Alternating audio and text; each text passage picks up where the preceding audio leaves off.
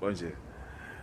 O medo é resultado, medo e preocupação é resultado de uma meditação, de uma escolha em ficar mentalizando e visualizando as situações que nem aconteceram ainda, mas que podem acontecer.